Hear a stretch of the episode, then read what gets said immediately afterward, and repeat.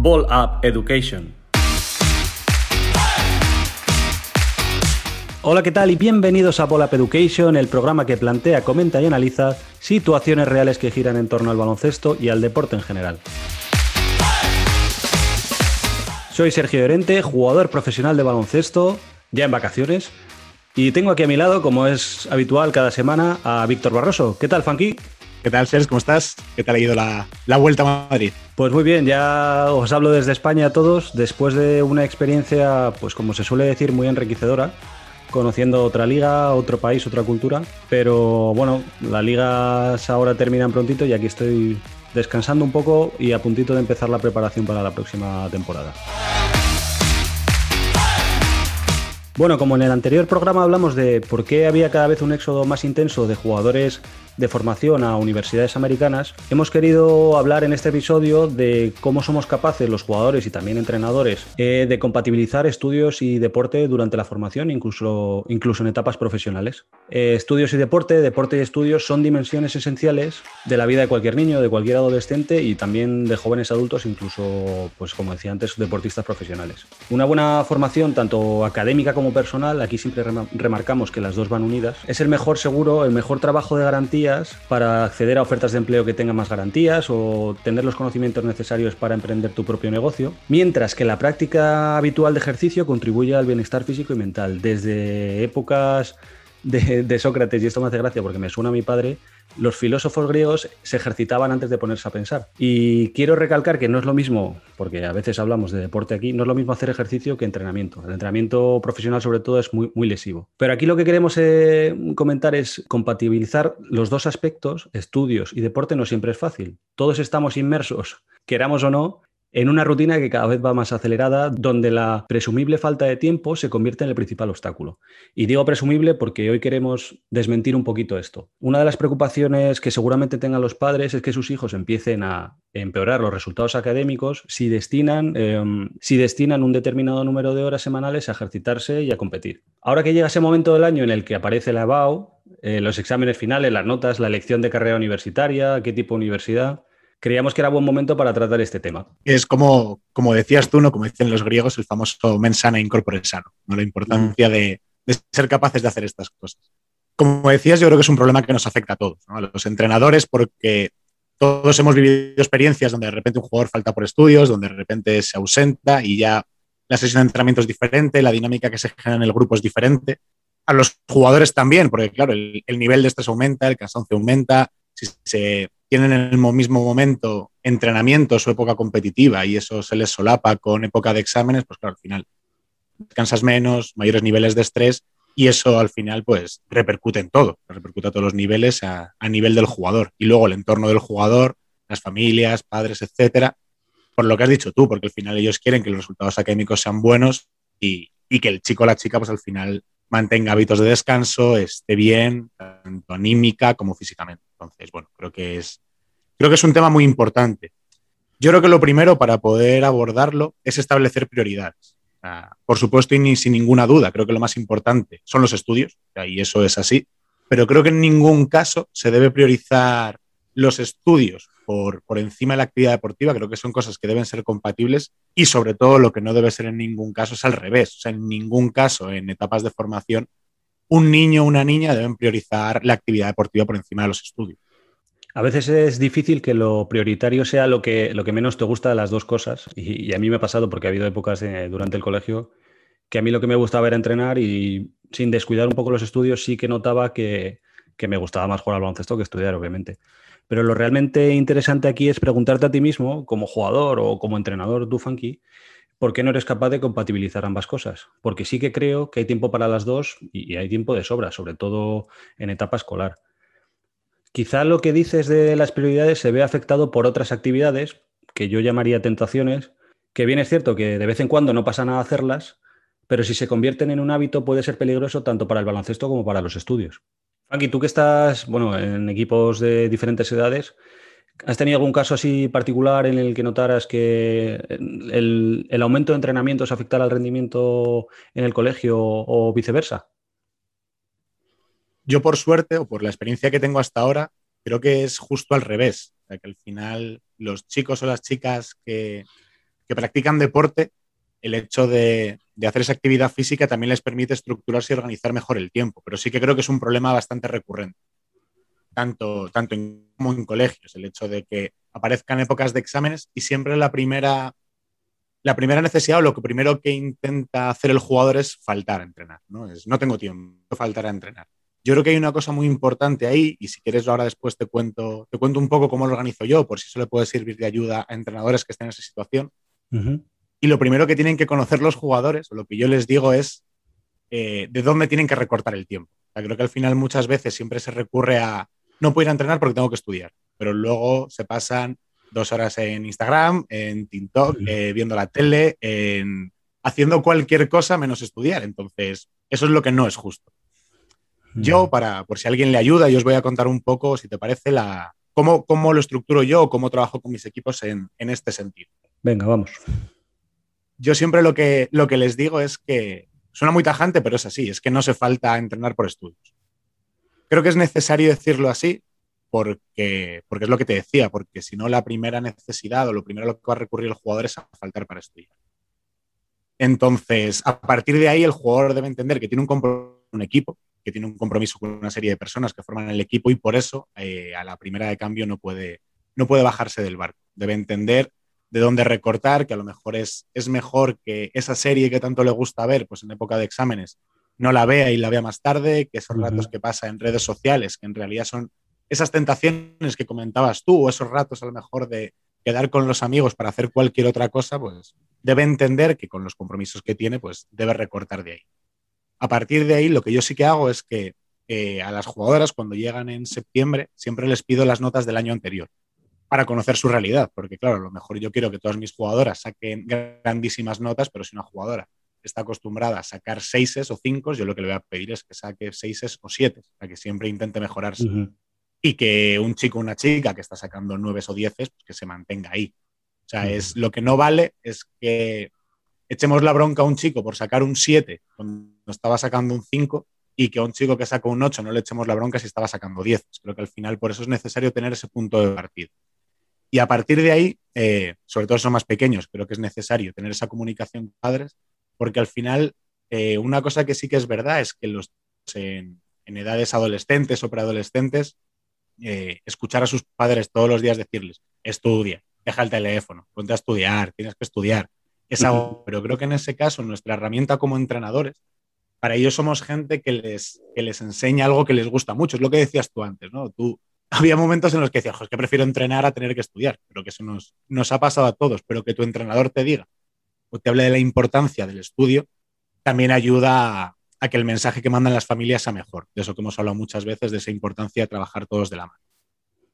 A partir de ahí, una vez que, el jugador entiende que no puede faltar, que tiene que organizar mejor su tiempo y demás, yo lo que sí que hago es que una vez al trimestre o en casos muy excepcionales, les pido al grupo que se pongan de acuerdo para, poder elegir un día en el que faltar. Por ejemplo, en una semana todos tienen exámenes en las mismas fechas, pues oye, a lo mejor esa semana si entrenamos el miércoles, ese miércoles no se entrena, todo el equipo se organiza para estudiar, pero la gente no va faltando con cuenta cuentagotas. Creo que es mucho mejor poder quitar una sesión grupal que que la gente vaya faltando y entrenes un día con siete, otro día con ocho, otro día falta uno, porque eso genera, genera problemas a la larga. Creo que eso en un club a lo mejor es un poco más difícil porque al final vienen diferentes colegios y las fechas de exámenes pueden variar, pero bueno, al final también, viendo el lado positivo, el hecho de que hablen y se organicen entre ellos también puede generar empatía y colaborar en la sensación de grupo. en el caso de un colegio, pues si van juntos a clase es mucho más sencillo.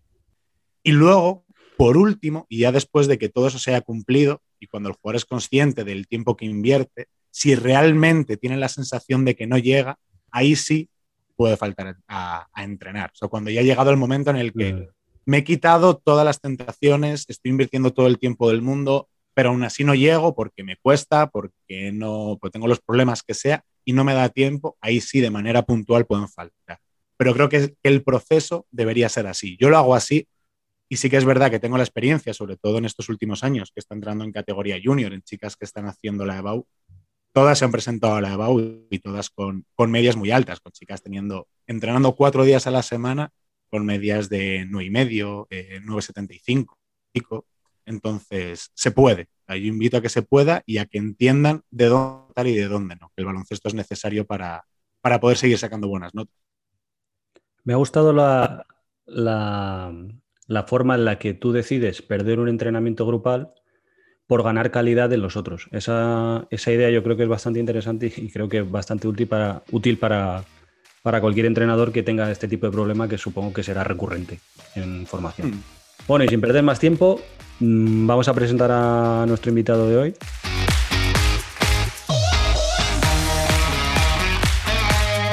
El deporte tiene esa mágica cualidad que te conecta con personas de muchas ciudades y cualidades y que mantienes después de muchos años. Creo que compartir equipo genera vínculos que no son comparables a muchas otras situaciones vitales. Y es que el invitado de hoy y yo nos conocimos en el año 2010 compartiendo la selección sub-20. Digo conocimos porque tanto Funky como yo nos habíamos enfrentado a él muchas veces y al que considerábamos por entonces el tío más fuerte de España. Eh, Nacho Llobet, ¿cómo estás? ¿Qué tal? ¿Cómo estamos? Hombre, para. Yo creo que no necesita presentación, pero por si hay algún despistado, eh, Nacho lleva ya más de 10 temporadas en la Liga CB em, y es internacional absoluto con España, además de haber ganado un oro europeo sub-20 en Bilbao. Yo me acuerdo de ver ese, ese campeonato y arrasasteis. Pero lo que a lo mejor mucha gente no conoce de Nacho es que además de deportista profesional es ingeniero industrial. Em, ¿Cómo fue el, acabar el colegio y elegir la carrera y tener que empezar a ir a la universidad y seguir eh, compatibilizando de primeras esos, eh, esas clases, esos, esos madrugones para ir a la universidad con, entrenamientos con el Prat?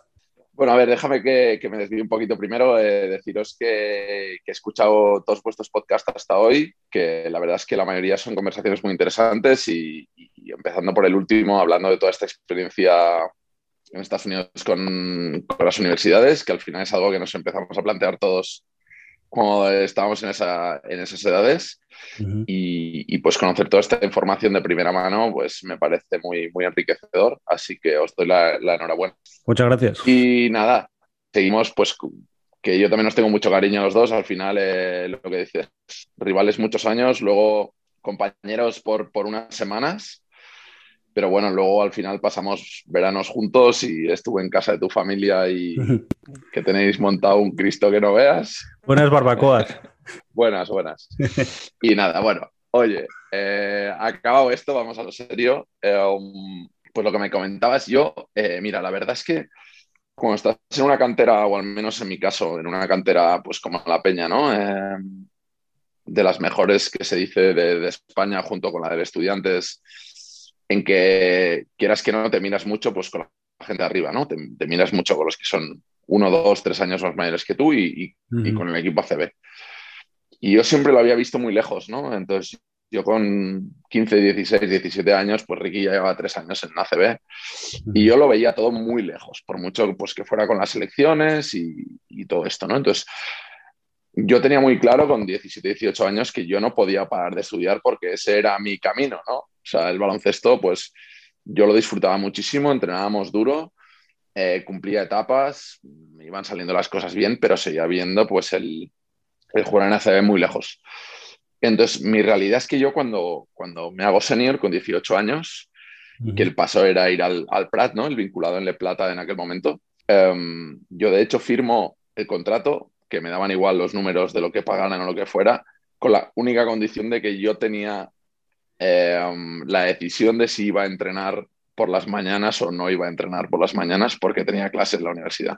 Entonces, al final, esa primera temporada con el Prat, eh, los entrenamientos estaban básicamente organizados por las tardes y había dos más a la semana en que había entrenamientos más de, pues, de pesas, de técnica individual y de todo esto y que entonces pues yo me combinaba un poco en función de cómo me fuera con la universidad, de si me interesaba más o me iba mejor o peor eh, poder ir a estos entrenamientos. Entonces la verdad es que ese primer año fue, digamos, el más fácil, digamos, de combinar porque tenía muchas mañanas libres y tenía disponibilidad para ir a clase. Y para hacer una de las cosas claves que hablaremos luego para mí, eh, que fue para poderme sacar la carrera, que es hacerme un grupo de, estudiantes y de compañeros de carrera. Eso lo tengo eh, pendiente pues, aquí para preguntarte. Un vínculo bastante fuerte. Bueno, yo creo que justo acabas de decir una cosa muy importante, para que todo funcione bien tiene que haber una coordinación entre todas las partes. Y todas las partes son el jugador, el club o el equipo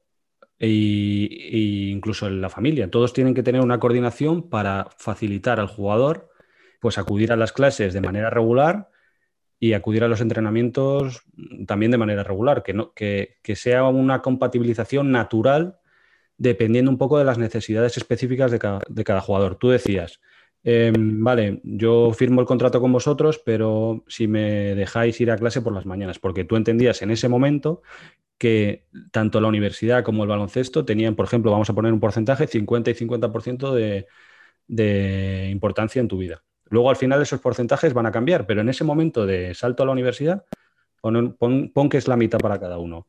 Eh, ¿Te generabas luego algún hábito que tú dijeras, esto que, conseguía hacer casi a diario me ayudaba a tener eh, la mente preparada tanto para ir a entrenar como para estar en clase y estudiar lo que me hiciera falta?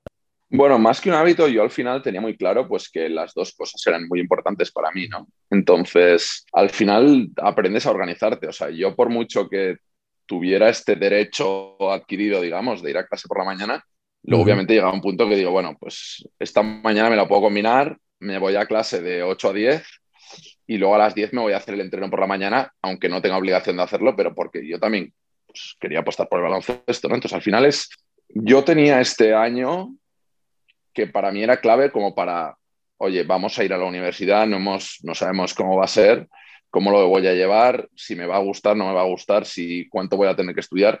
Entonces, yo la gracia es que tenía como ese año de margen para conocerme y para situarme, ¿no? Y entonces, a partir de ahí, pues, pues yo ya me pude, pues lo que digo, pues organizar, más que organizar era para mí conocerme, decir, vale, pues yo para esta asignatura necesito tantas horas, yo necesito tantos días. Yo necesito estas clases imprescindibles. Estas otras, pues aprendo a que puedo prescindir de ellas algún día y no pasa nada. Entonces, bueno, en este aspecto sí que me sirvió pues para conocerme y para que cuando llegara ya la segunda temporada mía en el Prat, que sin estar previsto, pues ya de la pretemporada de ACB, que ya llevaba dos o tres, eh, pues Pepo Hernández, el entrenador en aquel momento, a que seguramente pues, estudiantes conocéis bien, pues em, ahí ya me dijo desde, desde septiembre que me dijo, mira, mm, me ha gustado mucho la pretemporada y me gustaría que fueras pues el jugador número 12 de la plantilla, ¿no? Digamos, o sea, siguiendo estando vinculado, pero como que me quería ir todos los días.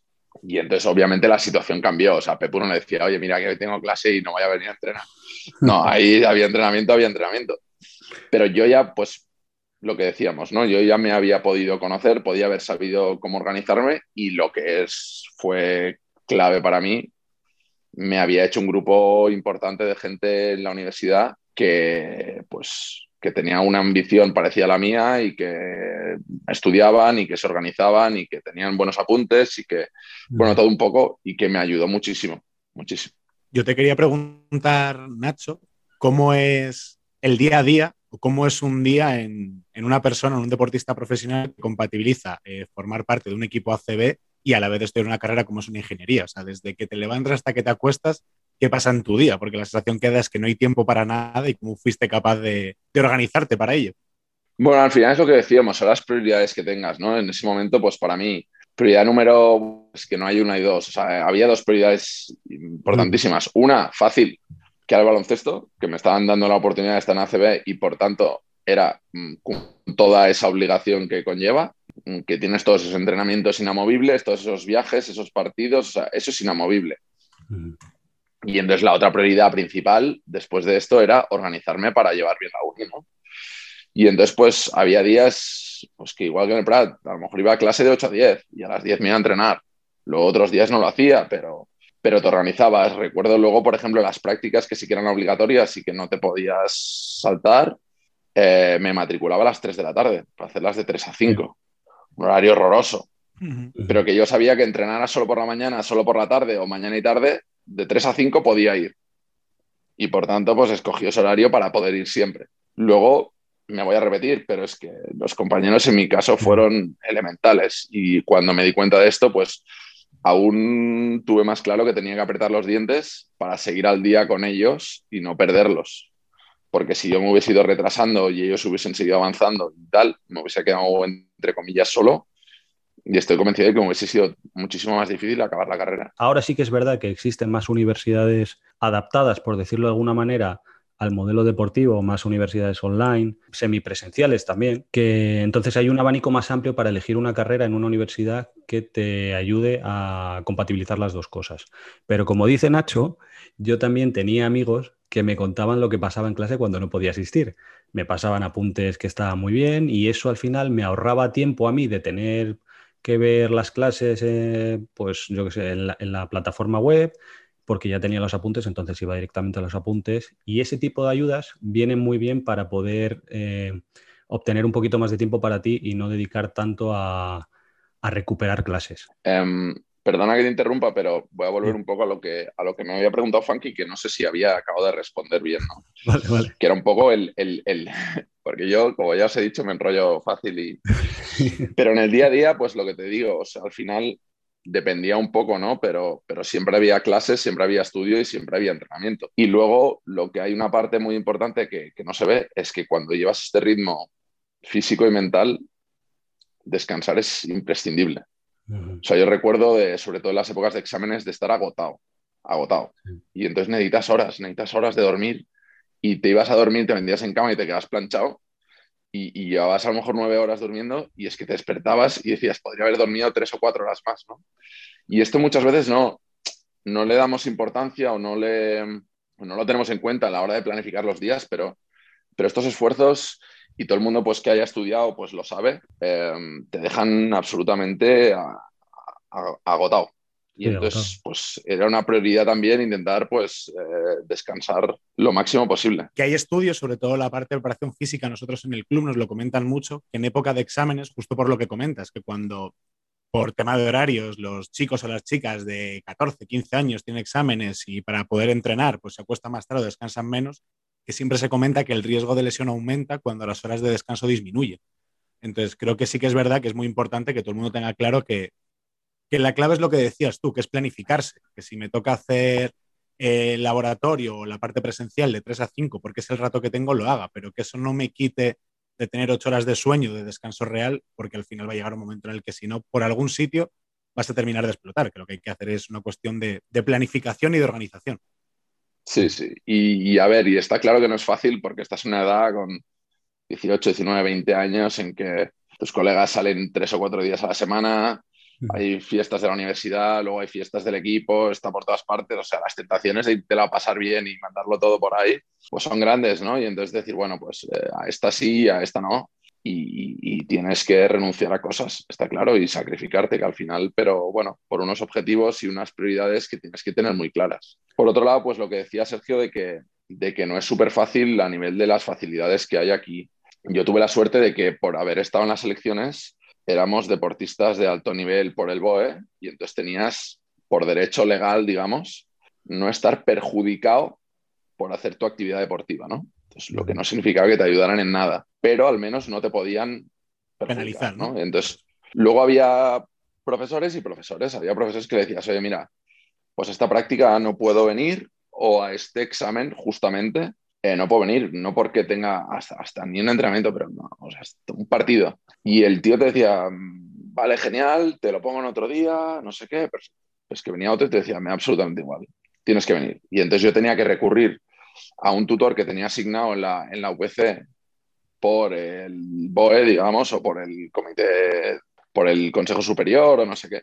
Y entonces tenía que, a través de mi tutor, contactar otra vez al profesor y decirle, oye, que está muy bien lo que le digas, pero no le puedes joder, ¿no? Mm. incluso así, pues yo qué sé, si, si, tenías una práctica que al final todo el mundo sacaba 8 y 9, si te sacaba un 10 o un 20% de la asignatura, pues el profesor a lo mejor te decía, vale, pues te la elimino y te paso el 20% al final, ¿sabes? Mm. Y o te paso el parcial, que era un 20 o un 30% también al final, 90%. Y no te daban ninguna facilidad. Y luego eso, pues también eh, yo entiendo pues que le quite, que complique mucho las cosas a la gente que quiere pues combinar la, estudios y, deporte. Y en este aspecto, pues creo que estamos a años luz de las combinaciones que se pueden hacer en, Estados Unidos, pues por el tema que hablabais la semana pasada.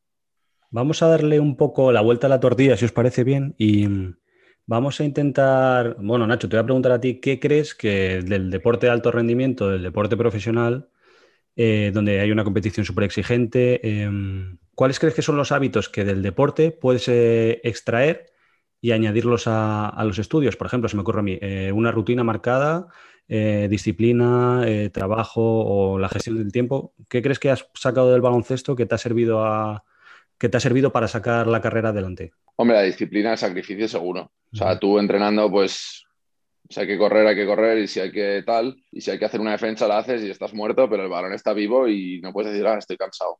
Y esta me la meten y no pasa nada, no. Pues con los exámenes igual, con los estudios igual. Está reventado, sí, está reventado. Mañana tienes un examen, pues tienes un examen y si hoy tienes que apretar y perderte la cena, perderte la fiesta y perder cuatro horas de sueño que ya recuperarás el resto de la semana, pues, pues hay que hacerlo, ¿no? Y, y al final bueno, yo creo que ahí está muy, muy conjunto el, tema, ¿no? De la misma manera que creo que para los deportistas, pues mantener la mente ocupada, la mente abierta y, hacer otras cosas también creo que, es muy positivo y creo que al final, pues, pues yo conozco gente que, ha sido un poco más eh, inquieta y se ha cultivado un poco más, podríamos decir, y que luego muchas veces pues es gente que, a veces le da una vuelta más a, en la pista a las cosas y que le puede sacar rendimiento también, ¿no? Entonces... Mm. Podemos decir que es que es más sacrificado, pero que merece la pena, porque seguramente hayamos disfrutado de una juventud diferente, pero creo que yo cuando me levantaba por las mañanas decía, joder, qué bien, porque tengo algo que me gusta, que a mí la carrera que estudiaba me gustaba, y luego tengo baloncesto, que era lo que más me gustaba. Entonces, tanto estudiar como aprender, como hacer deporte, a mí me generaba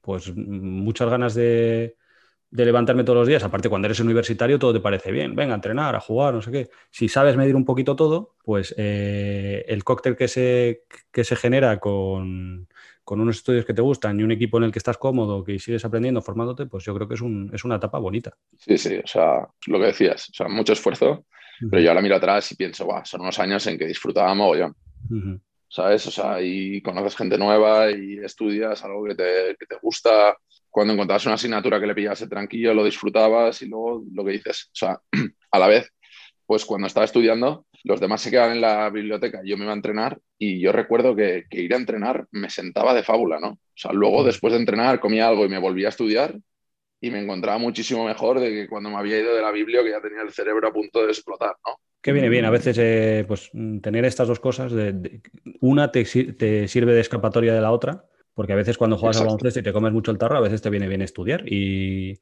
poner tu atención. Y no pensar en lo mismo.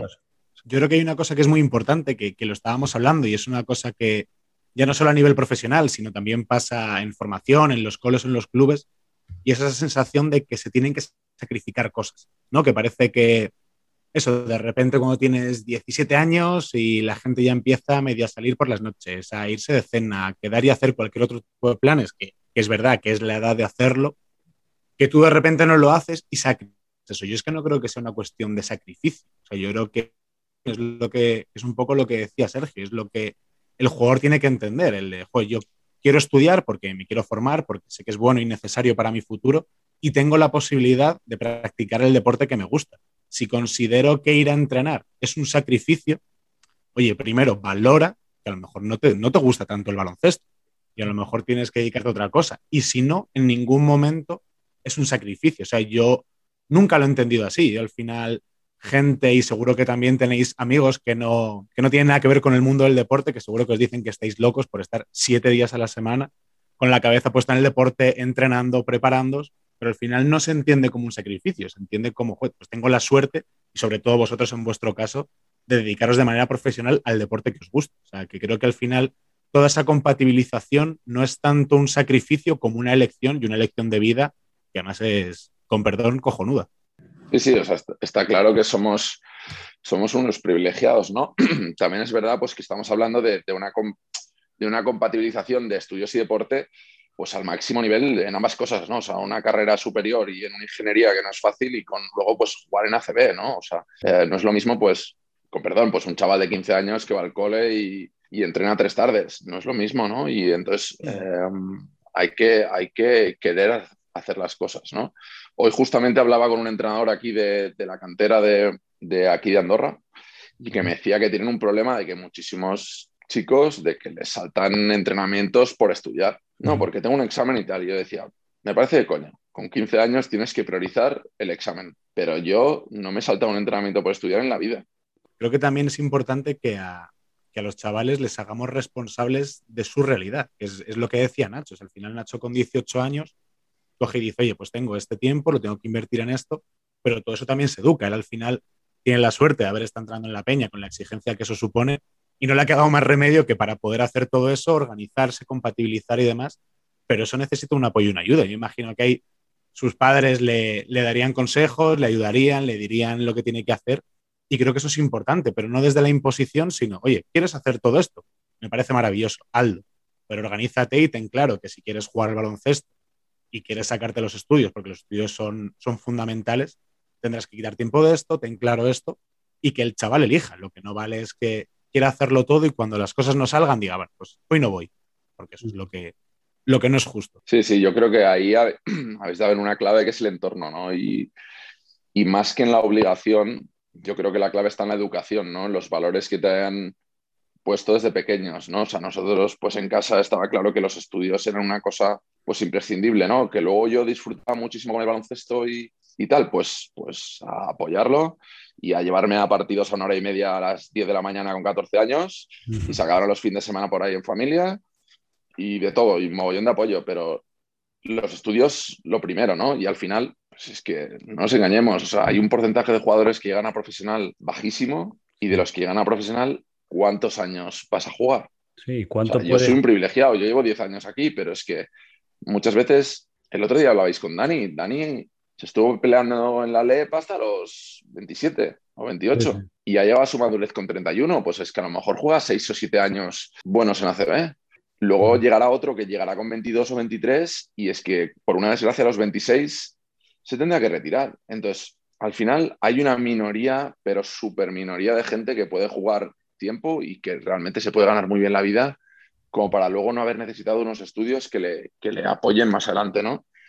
Para la otra inmensa mayoría, en la que me incluyo, yo he jugado muchos años, pero no he jugado en una Euroliga que te diga, vas a ganar una millonada y vas a tener la vida resuelta, ni muchísimo menos. yo voy a tener un colchón cómodo, yo soy un privilegiado, pero es que cuando el día que me retire me quedarán 50 años de vida y que me tendré que espabilar y soy absolutamente consciente de que todo lo que he estudiado y lo que me he formado y lo que me sigo formando pues va a ser, va a ser clave en, el futuro, pero es que en mi vida, en mi vida diaria. Es que eso, eso, es otro tema. No nos estamos, a lo mejor no nos estamos formando para mañana, nos estamos formando para dentro de 5, 6, 7 años, cuando ya no, ya no juguemos al baloncesto más, estar preparados para dar el salto a otro tipo de vida. De, quieres emprender con un proyecto o quieres trabajar para una empresa, pero tienes que estar preparado, porque si cuando acabe tu carrera deportiva, si no has estudiado, si no te has preparado, no hablo de universidad, hablo de cualquier cosa, eh, la transición va, a ser muy dura. Mm, es el ejemplo que ponían, ¿no? Decían que en la NBA, no sé si era uno de cada cuatro, uno de cada cinco jugadores, en los tres, cuatro años siguientes a retirarse estaban arruinados. que al final es el ejemplo que ponía Nacho. En la NBA cobran miles de millones. Millones. Y, eso ha cambiado en los últimos años porque eso la estadística era peor, era un 50%, una cosa así, hace 15 años o una cosa así. Y en la NFL de fútbol, que hay más lesiones y juegan menos años, era como hasta un 75%. Estamos hablando de contratos millonarios. Y desde entonces, pues todas las ligas profesionales americanas incluyeron de manera obligatoria para los rookies eh, formación en, pues en todos los temas de, pues, educación, de inversión financiera, de control de gastos, de presupuestos, de un montón de cosas importantes, porque en Estados Unidos pues eh, el, panorama era dramático. O sea, gente que había ganado 100, 150 millones en su carrera y que tres o cinco años después de retirarse vivían literalmente bajo un puente. Sí, Entonces, bueno, Voy a ir más allá incluso, o sea, ¿qué porcentaje de jugadores retirados eh, cuando terminan su carrera deportiva deciden dedicarse a algo que no está relacionado con el deporte? Pues muy pocos, porque la mayoría de la gente que ha sido profesional de un deporte y no ha estudiado, lo único que puede hacer es seguir vinculado a ese deporte. Entonces, por estudiar, te va a abrir otras posibilidades, que es que, que tú tienes una empleabilidad en diferentes sectores, entonces si se te cierra una puerta, se te abre otra, porque estás preparado para diferentes cosas. Pues eso es lo que te va a dar los estudios. Se te va a cerrar la puerta del baloncesto en algún momento que tú puedes decidir o no, pero vas a tener la capacidad de tener una llave que abra otras. Y eso es muy importante.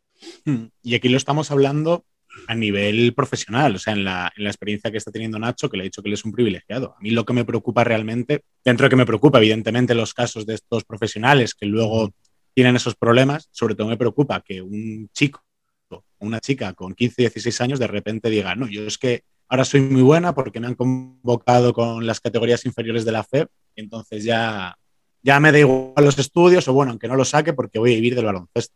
Creo que, eso también se da y eso es lo que es realmente preocupante. Sí, que se pierda un poco. si tuviéramos que hacer una lista de todos los jugadores que con 14, 15, 16, 17 años han sido los mejores de acción y que luego no han llegado a profesionales, no acabaríamos es este programa. El mundo profesional es duro y es, y es cruel también y al final es muy de eh, o subes o, mejoras o te estancas y, te, y fuera. Y has de tener suerte y has de trabajar y has de tener la mentalidad y has de tener esa fortaleza mental también muy importante. Entonces, es un, es un mundo cruel y difícil y, nada te garantiza nada. O sea, yo estoy ahora perfectamente y tengo una lesión y, acabo este contrato y no me quiere nadie. Y, la realidad es esa. Pues Nacho ha sido profesional desde muy joven, ha compatibilizado una ingeniería, que no, que no estamos hablando de una carrera a lo mejor que, necesita menos horas, una ingeniería con, jugar en, el Juventud, en Liga CB, si es capaz de hacerlo sin faltar a entrenar, sin ausentarse de, de sus responsabilidades y de llegar completamente sano mental y físicamente hasta, hasta los 30 años, ostras, que un chaval con 15 años diga que en su cole, como comentaba antes Nacho, no puede entrenar una tarde, una hora, porque tiene que estudiar. Hay, hay una reflexión muy profunda que nos tenemos que hacer todos, el jugador, eh, los entrenadores y el entorno, para ver qué se está haciendo mal. Yo creo que podemos hacer la reflexión final del capítulo. Una que ha dicho Nacho antes, que me la ha apuntado, que es, em, no hay una prioridad, hay dos, o hay las prioridades que quieras, en este caso podemos elegir que hay dos porque están los estudios por un lado y el baloncesto, pero si hay otra por ahí, puedes tener tres prioridades y organizarte para que esas prioridades pues encajen y se compatibilice con tu estilo de vida. Sí que es verdad que el deporte de alto rendimiento puede impedir llevar unos estudios mm, de una manera corriente o normal, pero que ahora existen posibilidades formativas a distancia, online, como comentábamos antes, que antes no teníamos cuando Nacho y yo empezamos la carrera o cuando Funky también empezó la mm. carrera y que permiten una planificación diferente y, que, de esa manera avanzar, aunque sea un poco más lento del ritmo habitual, pero avanzar. Y por último, eh, disponer de más tiempo eh, por abandonar los estudios no implica que vayas a rendir más en el deporte que tú practiques. Entonces, em, que esta es otra cosa de, las que, eh, que la gente argumenta cuando dice que ha dejado de estudiar porque quiere centrarse en el baloncesto. No hay mm, ningún estudio que certifique que jugadores que de repente dejan sus estudios tengan un rendimiento a los dos meses superior al que estaban dando cuando estaban estudiando. Sí, sí, me parece, me parece un buen resumen y, básicamente desde, por mi parte, pues eh, invitar a todo el mundo a que, a que practique deporte, para empezar, porque obviamente si estamos en este podcast es que nos gusta, pero creo que aporta muchísimo a nivel físico, pero también a nivel mental y a nivel de, de valores y luego pues a todos los chavales que se le dé importancia a los estudios, que creo que, es, que es, bueno, pues es una llave segura, como tú decías, que te abre puertas y que frente a toda la incertidumbre del mundo del deporte, pues la educación es, es un camino seguro y que te lo tomes al ritmo que te lo tengas que tomar, que nadie te obliga a ir al, a, día a día, que nadie te de la misma carrera que se saca a todo el mundo en cuatro años, que te la saques igual, sino la cuestión es, es ir avanzando, ir formándote y tener lo que yo llamo un escudo, ¿no? De decir, eh,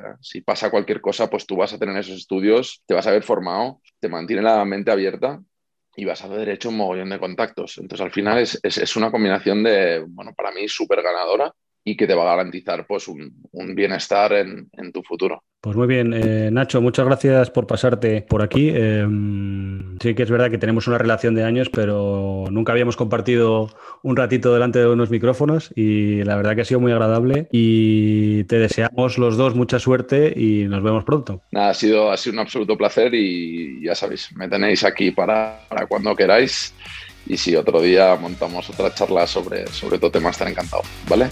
Un fuerte abrazo. Un abrazo, Gracias, Nacho.